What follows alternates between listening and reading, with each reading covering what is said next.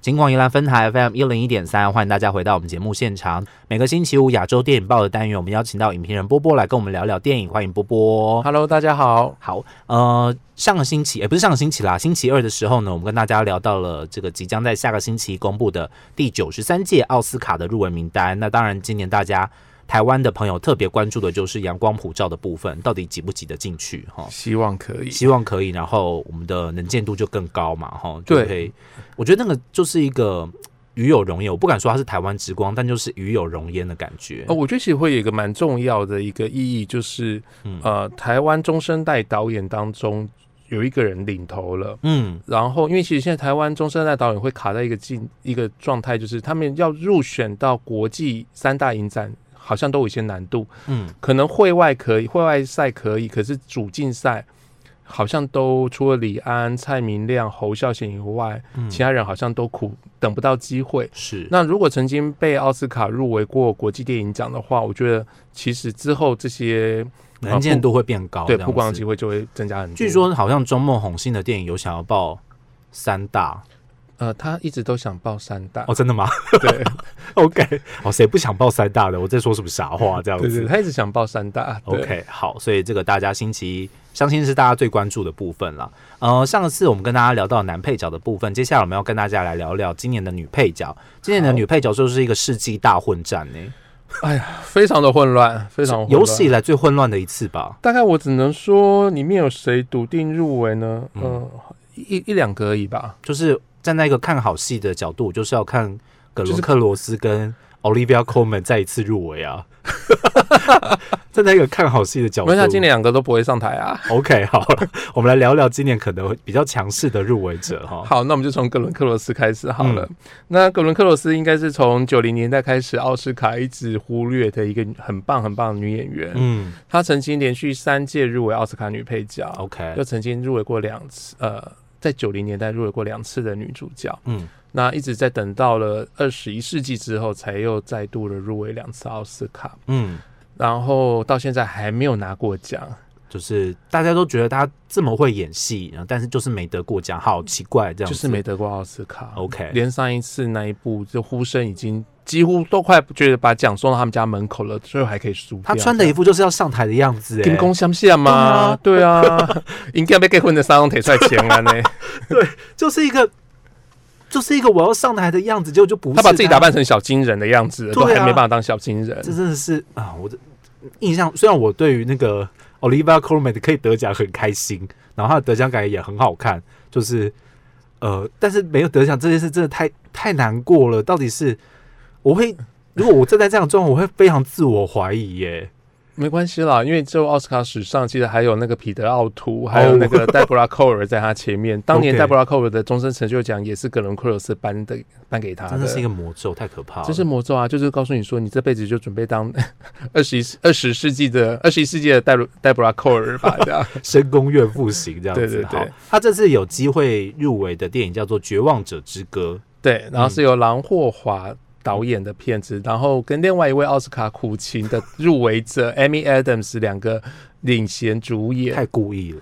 太就很故意啊，嗯对啊。可是这部片更更惨的是，从 Netflix 上映之后，评价一路掉，OK，然后大家原本不期待了，嗯因为说影片协会大概都没人提到了。嗯可是反而在最后的两个大奖，包括了美国演员工会，还有金球奖，在连续两天公布入围名单的时候，格伦克斯都入榜。，OK，对，所以目前格伦克斯的呼声是有，嗯。那可是我觉得是在边缘，嗯。那还是有可能进去，是因为大家觉得再给他个机会吧。对，OK，好，有些人这个入一定会入围，跟一定会得奖，绝对那这个真的是两回事，对就？呃，打开名单，嗯你会觉得有些人一定会入围，可是你知道他绝对不会得奖，他就是在所有的名单当中都是很整齐的被摆出来。嗯，就是对，就是四四人名单、五人名单，就是一直在，可是就是从来没有拿过任何奖。他就是会一直考，maybe 好好像就是这个人他就是一他陪跑者啦，就陪跑。对啊，就是我我都可以考在前五名，但是我永远不会是第一名那对种感觉，这样子比较相对稳定，可是就没有办法突出的入围就是肯定的啊，他们至少可以参加那个大的，哎、今年不知道有没有、啊，就是那个大合照，会吧对，大合照，？OK，我跟你讲，没有什么入围就是肯定这件事情。当你有入围的时候，你就知道入围就是肯定这些，就是一句屁话。你不要把刘若英的气发在这上面好不好？没有，我跟你说，这真的是因为你真的有参加过什么奖项的时候，没有得奖的心情真的太差了那。真的是一翻两瞪眼，就没得奖，就等于你根本今晚都没来过的感觉。对啊，，你就干脆不要入围，会比较心情好过。老实说是这样，我自己感觉是这样了。我觉得入围就是肯定真的是屁话一句，得奖才是最大的肯定。所以这一集要报金钟吗？反正反正反正，我跟我跟大家讲，不要讲那种就是很很表面，然后看似很有很有那种呃很谦虚，或者很有很有气，就是很能能够接受别人能拿奖这件事情。大家不要讲，女明星在下面都不要假了，你就是觉得别人不该拿奖。对，就是这个样子。对，你都穿着顶工相像，还不能拿奖，怎么可以？哦，不要抱怨这件事情，我们来讲一下他演入围的那个角色好了。好，他在里面的话演个演的是一个其实呃有点古怪的妈妈，嗯对。，OK，然后这个角色其实如果你他是真人真事改编的，所以如果你有曾经看过对照过照片的话，会发现哇，这个化妆很强。OK，我不得不说，这部的化妆就是强。嗯对，几乎把格伦克尔斯跟真人的那个角色，其实那个非常的神似，还原度很高，还原度相当高。对嗯对对，，OK，那我觉得是一个还蛮用力的演出啦。说真的，我我觉得对格伦克尔斯来讲的话，他最好表演绝对不是这样子的。嗯，OK，对好，那另外一个，另外其他提到的话，就是 Olivia Olivia Colman 嘛，嗯。她当年以《争宠》在大家一片惊呼声中走上了奥斯卡的舞台上面，领了她的最佳女主角。嗯。那不能说当年是意外或黑马，其实她已经拿下了威尼斯影后了，嗯。本来就有那个歌了。嗯。那的确看过《争宠》的人会发现，这个女演员应该是交出她这辈子最好的表演。嗯，对，，OK，好一个就是受绞痛之苦的一个女王这样。那这一次的话，她在《The Father》当中是有可能第二度入围。嗯对，那我觉得其实应该她当年拿到影后之后，其实整个曝光度曝光度、知名度大增之后，包括像呃在 Netflix 上面的影集《王冠》哦嗯，对，《王冠》里面其实他也后来演了那个伊丽莎白二世。是对，所以我觉得其实他现在知名度高，人气也不错，其实嗯入围应该不成问题。是大家很喜欢的，你就是不你不会讨厌他啦。对，就是我觉得就是大家就觉得是一个喜欢的演员，这样、嗯好，可能 maybe 可能是个好合作的对象吧。OK，对好，那另外除了这两位以外，我们一定要提的就是一个在影片协会开始公布的时候，发现哎，这个名字是谁？这样是一个嗯蛮有趣的女女演员，她的名字叫做 Maria Bakalova，OK，对那是欧洲人吧？她是欧洲人呐、OK 对，她是欧洲人。嗯然后她在金球奖上面被列到被提拔到女主角的位置。嗯对，可能今年金球金球奖喜剧类女主角非常缺人，对她被拉到那里这样。OK 但不然她在影片协会当中其实都是以配角的方式在在拿奖。是对 OK，然后他在片子《巴勒特》续集电影当中演的是一个非常非常强，然后完全没有任何尺度的一个一个强妹。OK，对，是一个很有趣、很有趣的角色。然后嗯这个女演员发现，她就完全豁开了，她没有，她演喜剧完全就是没有在顾形象的。OK，对，好，所以说是一个很很大胆的演出吗？或者是嗯我觉得算非常大胆嘛。那大胆不是说她牺牲多少摄像，而是天啊，这女人以后还要有其他形象吗？没有，没有神经，对，超级没有神经，没有脑。袋这样子。对对对对，可是这个角这个角色非常有趣。那奥斯卡过去对于这样的角色其实有一定的偏好，包括像《非强力春药》里面的 Mira Sorvino，就是演一个、呃没有大脑的妓女，可是很可爱。是，对，那同样 Maria Bakalova 在这个在巴勒特续集电影当中，其实这个角色也相当的可爱。嗯，对好，那另外很有可能会入围的话，哇，这是可能就是记录了，嗯，从来还没有韩国演员入围过奥斯卡。哦，韩国去年《寄生上流》拿成这样，结果没有韩国演员入围过奥斯卡。日本有 OK 啊韩国还没有，而是日本像渡边谦嘛，嗯对，韩国还没有。那今年韩国有可能打破这个僵局。嗯呃，今年的呃尹汝贞，她嗯在《梦想之地》当中，其实有可能以里面的老阿嬷嗯入围奥斯卡。，OK，，对，那在里面饰演是一个在后期出现的失智症状，然后跟孩子就搬来跟孩子一起同住。嗯对，然后在孩子有一天出游去打拼事业的时候，在家里面他做了一些事情，导致了一场灾难的发生。哦，对，然后他这部片子当中的话，其实存在感非常强，嗯然后也是跟我们过去看过尹汝贞表演，我觉得那种呃老亚洲老太太的那个味道，其实我觉得，OK，算是蛮印象深刻的。我自己很想看，就是《梦梦想之地》，对，很想要看看，就是韩国韩国电影到底还可以做到什么样子的程度？这样子，其实严格来讲的话，这一部算是韩国电影还是美国电影？我觉得每一个电影奖的的定义都不太一样。嗯在金球奖，它被定义成外语片，因为它就是讲韩语嘛，对不对对对，它？OK，几乎都是以韩语为主，嗯有点像去年的《别告诉他》一样。，OK，对好。那这个，因为奥斯卡的这个最佳国际电影的定义是以国家为单位来报名哦，所以这部电影它并不是呃韩国电影，它其实严格来说，它出品国不是韩国啦，哈，就是算一部美国电影哦，只是它里面讲的是韩语这样子而已，所以就不在那个国际电影的报名范围里面。对，而且韩国他们推的是南山与他的部长们。嗯，对好，OK，所以这是在女配角的部分几个比较强势的入围竞争者，可是现在好像各大影评人给的方向是非常的分歧，多元化。我讲一个比较正面的词，多元化，让大家可以多看到其他不同的演出，这样子不。过今年比较有趣，呃，因为如果你翻开前四五年的奥斯卡女配角奖之后，你会发现她的肤色是一黑一白，一黑一白，一黑一白。今年应该轮到黑了，可是她今年黑的好像今年没有黑，几乎黑人女星，就今年奥斯卡黑黑人的入围者会很多，嗯可是黑人女配角接接近于没有，OK 所以今年可能以后可能就说，呃，白种人和其他，哦，所以尹汝贞今年有可能拿奖。OK 好对看他会有一个什么样子的魔术魔术的规律，这样就对了对对对对 OK 好，这四个是在女配角的部分呢比较强势的竞争者，跟大家来做介绍。接下来我们来看一下主角的部分。好，嗯那主角的话，我们先谈女主角好了。好，那女主角的话，今年当然有大概三位，嗯几乎是原则上一定会在榜单上面的。嗯第一位是《游牧人生》里面的 Francis McDormand，哎、这部片好像最近被中国禁了，你知道吗？我知道啊，真的是太夸张了，哎我觉得这也是这个时间点很蛮好的一个宣传诶，真的哦，就是因为被禁这件事情，然后就会被注意到啊 OK 到，然后算是一种反呃，不能说反宣传，就是一种曝光的的机会。OK，对，好然后好奇怪啊。听说是导演，就是有曾经有一些言论被挖掘、被挖出来。OK，对，然后可是她是一个华人女导演哦，很奇怪吧？对啊，华裔女导演。但是在她的片居然在中国会被禁这样子，没关系，不过这还是一部我今年相当喜欢的电影，是《游牧人生》。哦。OK，对，好，今年好像也是这个月要上映。对对，那《游牧人生》它谈的其实是一种生活的态度，嗯它里面其实没有很深呃很复杂的剧情，它就是女主角她经历了一些事情之后，我们先看到他离群所居，嗯。他不断开着他的修旅车，然后在各个营地里面，可能就打打点工，做点工作，赚点钱，嗯。然后继续再往下一个营地前进。是。认识了一些人，不用太深交，嗯。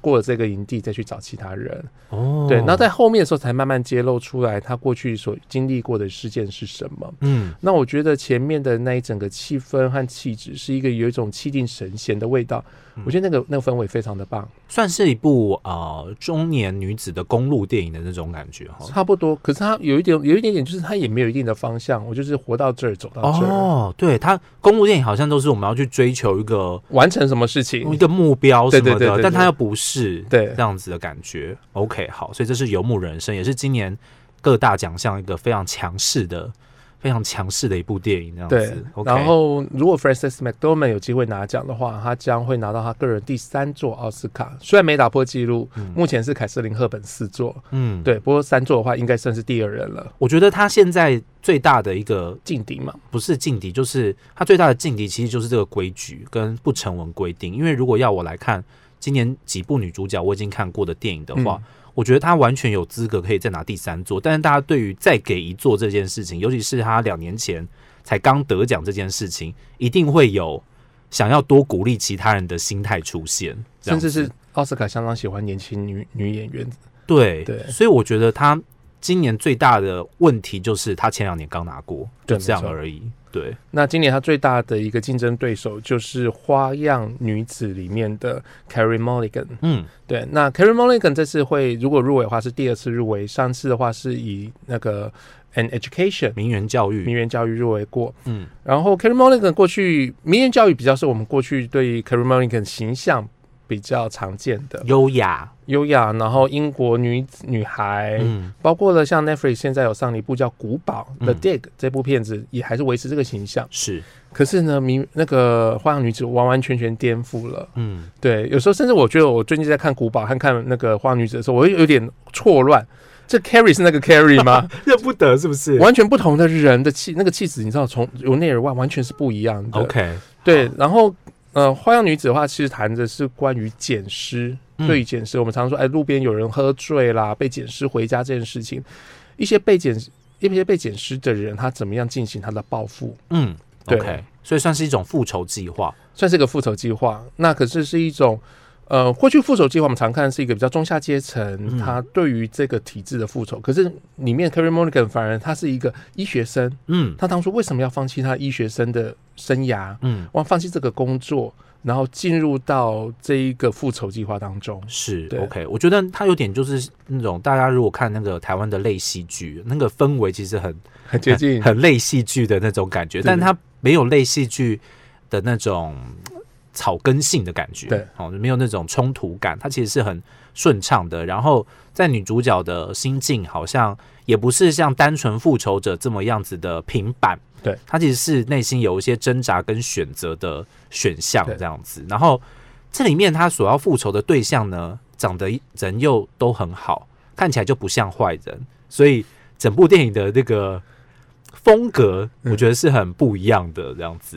对，嗯所以这是一个今年蛮特别的一一部片子。嗯对，也是在呃后期一直被注意到的。OK，好，花样女子凯莉莫莉根，对，嗯那再来的话，另外今年的黑人代表的话，应该就会是有两位，一个是嗯 Viola Davis。嗯那 Viola 的话，她过去曾经拿过奥斯卡女配角，是是以那个《心灵为离》嗯，拿到奥斯卡。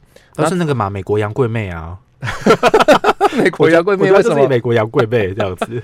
对，然后他这个比较特别的是他呃入围过几次奥斯卡，可是有他上一次的《心灵为里》跟这一次的《蓝调天后》的那个剧作家是同一位、哦，August Wilson。对，那他是在美国百老汇就是剧剧场界相当重要的一个黑人作家，嗯。然后他写了很多的剧本，陆陆续续这几年都要被被翻拍成电影。嗯。对那这一次的话，一样是丹佐华盛顿制作的，是，然后 Viola Davis 主演，嗯。有可能帮他抢到一个女主角的位置。嗯。那不过我还是觉得这部片的最主要的主角还是在男男主角的那那一边。OK，好，所以她演的是一个蓝调女歌手，然后在录音室录音，然后非常的难搞，非常难搞，可是他的难搞不是我就是这样个性，而是这个体制你一直要剥削我黑人，剥削我女性，嗯。那我就不要配合你，我就是要让你尝点苦头，因为我有地位，我有身份，我可以让你不好做事。是你为什么要这样对我？你对白人不会这样，所以我觉得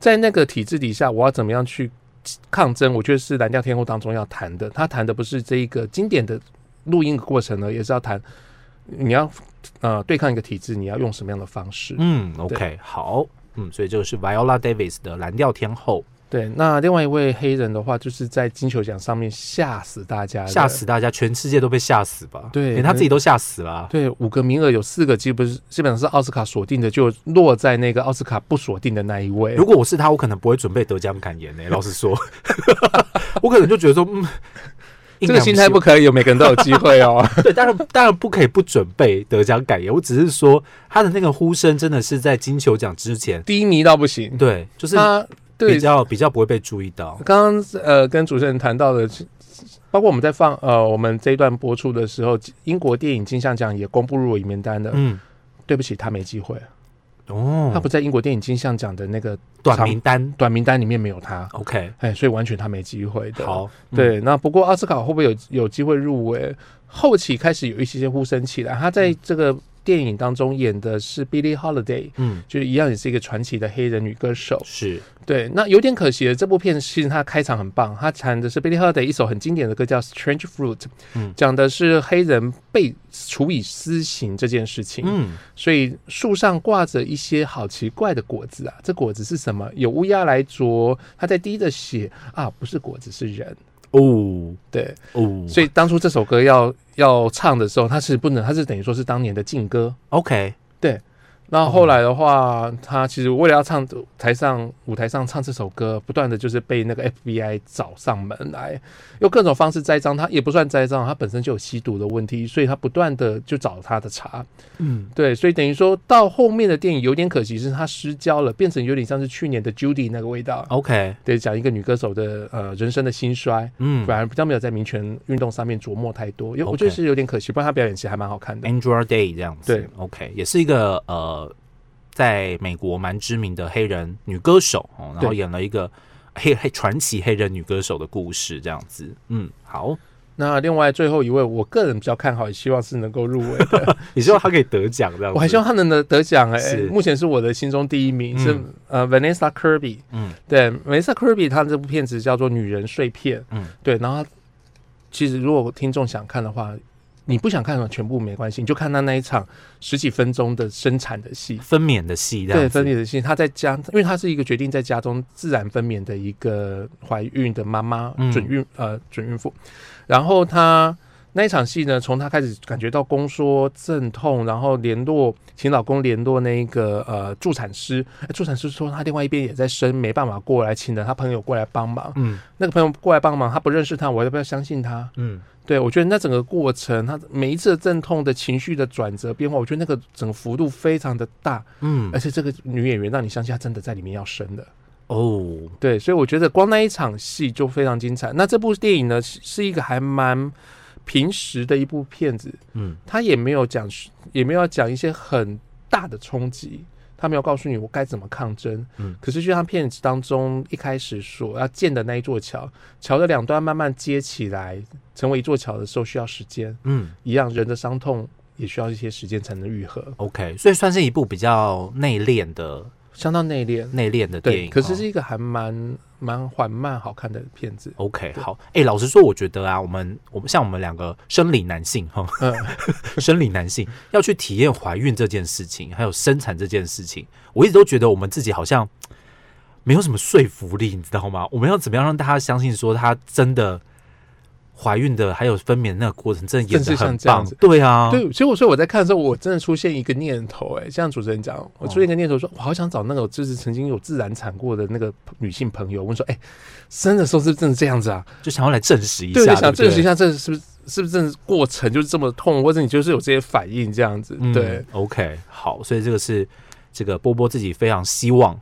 甚至希望可以得奖的女演员。对，没错，嗯她她也是这个去年的威尼斯影后了。对，哦没错，去年然后今年的这个威威尼斯已经变成了奥斯卡的一个指标指标人物，这样子。对，已经有两有两位了。嗯对，近几年有两位，一个是 Emma Stone 嘛，另外一个就是 Olivia Colman。嗯，对希望今年有第三次喽。好，OK，所以这是女主角的部分，男主角的部分呢？男主角的话呢，当然目前呼声最高，也几乎算是锁定得奖的，应该就是 Chadwick Boseman 他在《嗯蓝调天后》里面的表演。是那 Chadwick 的话将，如果他拿奖，将会是奥斯卡史上第三位演员嗯在过世后拿奖。嗯那影帝的部分将是第二位，第一位的话是荧光幕后的 Peter Finch。嗯，对。哎，这部片我好想看哦，你说荧光幕后哦 我也说蓝调天后，荧光幕后，我好想看哦，我我就觉得他很 它是一个讲媒体的故事。对啊，我就我不对知道我在还没有这么深切的接触电影的时候，我就对这部电影还蛮有好奇兴趣他其实在谈呃媒体媒体如何抓住观众的注意，嗯。然后无所不用其极的用各种方式要求曝光、求收视，什么方法都好。但是四十四十几年前的电影了，这样。对啊，所以那时候很厉害啊。好，所以好像这个跳岔题了，不好意思啊、仙女如美的片子，对我个人很喜欢。好对，然后 Chadwick 的话，他这一次蓝调天后，我们刚刚讲的就是 Viola Davis 演的是那一个传奇女歌手，嗯可是 Chadwick 演的是一个呃名不见经传的一个作曲人，也是一个音乐家。嗯，对，然后他跟着那个女歌手要录那个呃 Black Barton 这一首经典名曲，是可过程中他不断的毛遂自荐说啊，我写的这个曲子你要不要听听看？我觉得这样改比较好诶、这样编曲比较好，是，就一直被人家打枪。那女歌手说我不要。我不要，就照原本方式。你这小子在干嘛？这个女生女主角就是讨厌他，就讨厌他，对啊。嗯可是你就看到他们对于这个体制，他们想要去改变他。可是女歌手她采用方式就是我很强势，我我我有地位，嗯，你听你要从我这边赚钱，你要听我的。是可是这个小歌，这个小的作曲家就是啊，我有作品，要不要听听看？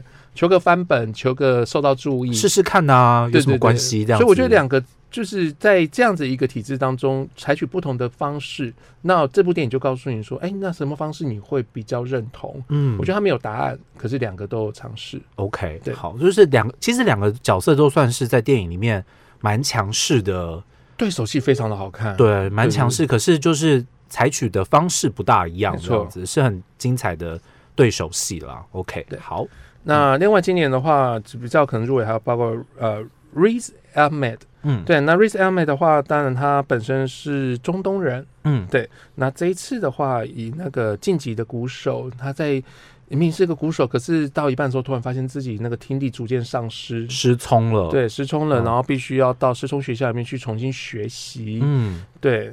然后这我在去年金马上映的时候，其实大家就相当的喜欢，嗯，对，好，那也在影片间评评价不错。是。那其他还包括安东尼·霍普金斯的父亲，或是嗯。Gary Oldman 的曼克，OK，其实都有一些呼声。这都是呃奥斯卡影帝级的人物了啦，对。哦就老牌影星这样子。那如果说要黑马的话，我觉得今年最大黑马应该会是两位，嗯一个就是 Stephen 元嗯，Stephen 元他是一个韩国男演员，我过去其实大家也可能有看过好莱坞电影当中有他的影子出现。嗯。那这次那个《梦想之地》有可能会入围最佳男主角。，OK，那另外一个就是我们刚才讲的《最好的时光》，嗯。对，好，所以这两这个男主角的部分，其实好像相对来说悬念比较比较小一点点哈，因为男主角的态势就很明显的要给这个查德维克博斯曼一个呃一个迟来的肯定，这样子对这种感觉哈。OK，就是可以想象颁奖典礼如果有实体进行的话，现场应该会是一个很还蛮感人的一个画面。对温馨感人的画面，几乎已经是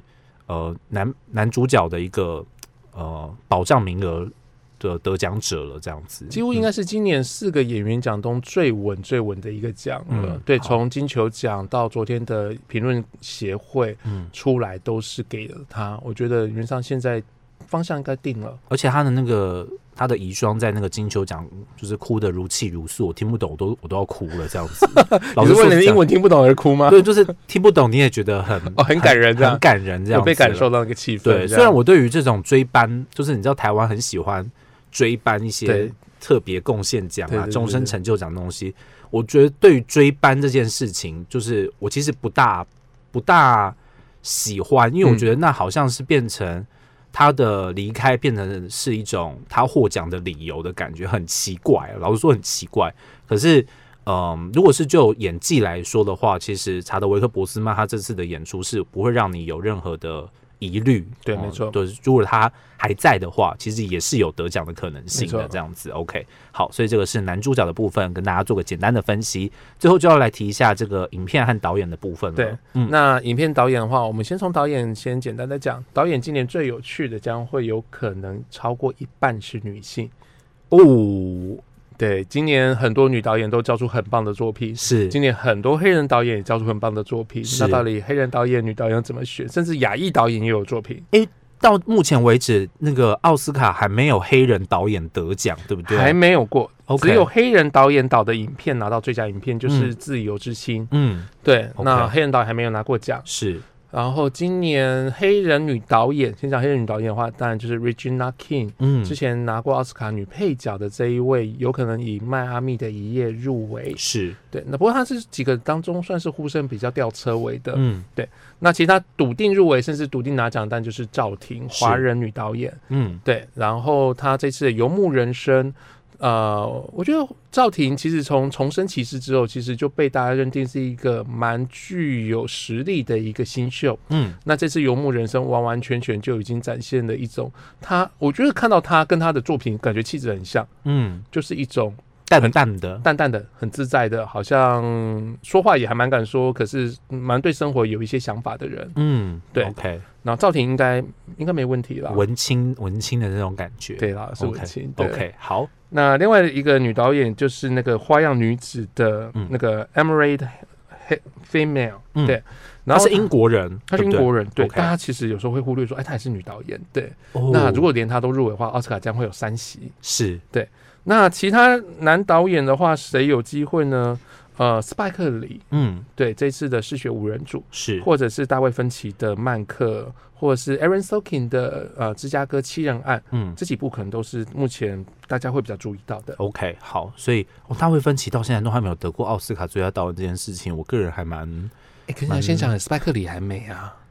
这就是很奇怪斯啊派。克里应该你知道，就就辈分来讲，他几乎是那跟科恩兄弟同个时期出来的啊，但就他就是没有他就还没有，他去呃前年才那个 Black Lens Man 黑色党徒黑色党徒才第一次拿到奥斯卡剧本奖啊。嗯 OK，好，所以这可能是今年可能会出现的一个状况，就是可能会有，因为五席的导演奖项里面可能会有超过三席的女性对导演入围，然后甚至呃，刚刚我们提到的赵婷，可能又是华人女性的状况。哦，女女导演之前也只出现过一次嘛，对，哦女导演出现过一次。哎，不过蛮有趣的、蛮有趣的一个历史，就是呃，女导演第一次入围奥斯卡也不是美国电影，是一部哦意大利片。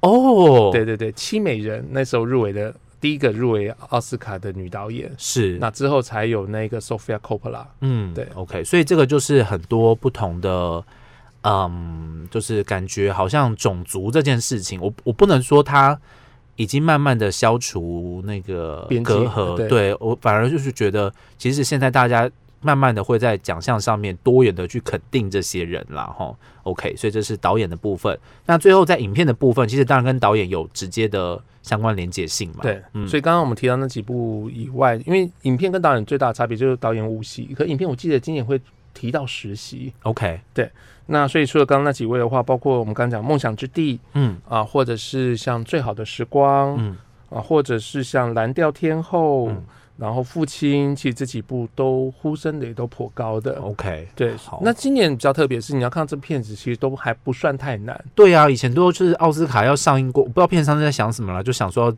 冲一波那个对，冲一波奥斯卡，的，对。可是其实今年不知道从三月开始，这些奥斯卡片就陆陆续续要上档了，嗯，等不等不到那个暑假档期了，你知道吗？没办法，奥斯卡档期颁完五月一号，暑假档期就来了。对对，今年档期又很乱啊，境界二也要提前啊。OK，好，所以很多的这个电影即将呃奥斯卡季马上就要来了，所以在这个影片的部分，相信大家最近会多了很多不同的选择。然后今年好像那个影片的部分规定也比较严嘛，什么什么多元人种要比例什么之类的。呃，对，它包括你的议题，或者是你的主创团队，或者是你的呃攻读生们，对对比例要一定的多元人种这样子。inclusion inclusion rider 这件事情在奥斯卡上面被明文规定的。嗯，当然，我相信呢、大家一定找得到方法来克服这件事情。哦，好，所以大家可以去那边打工了。OK，好，所以这个是即将在下个星期一公布的奥斯卡入围名单。然后，呃，最近这几部片其实，在各大的这个媒体平台啊，或或者是在戏院，应该陆陆续续都会有上映的计划，或者是其实你已经可以透过这个小荧幕看到了这部这些电影，都欢迎大家可以去多做了解。然后在四月底，应该四月底吧，我没有四月底记得。对四月四月底的奥斯卡有没有这么晚的奥斯卡？曾经有吗？呃差不多数一数二完了。数一数二完了。对，应该有的话，应该是前五届的事情。OK，对我记得是好这样所以呃，大家可以一起来关注下个星期要公布的第九十三届的奥斯卡入围名单，然后再次的为那个阳光普照来集气一下、哦，希望可以看到你这样子。OK，今天再次的感谢波波。好，谢谢主持人，谢谢大家。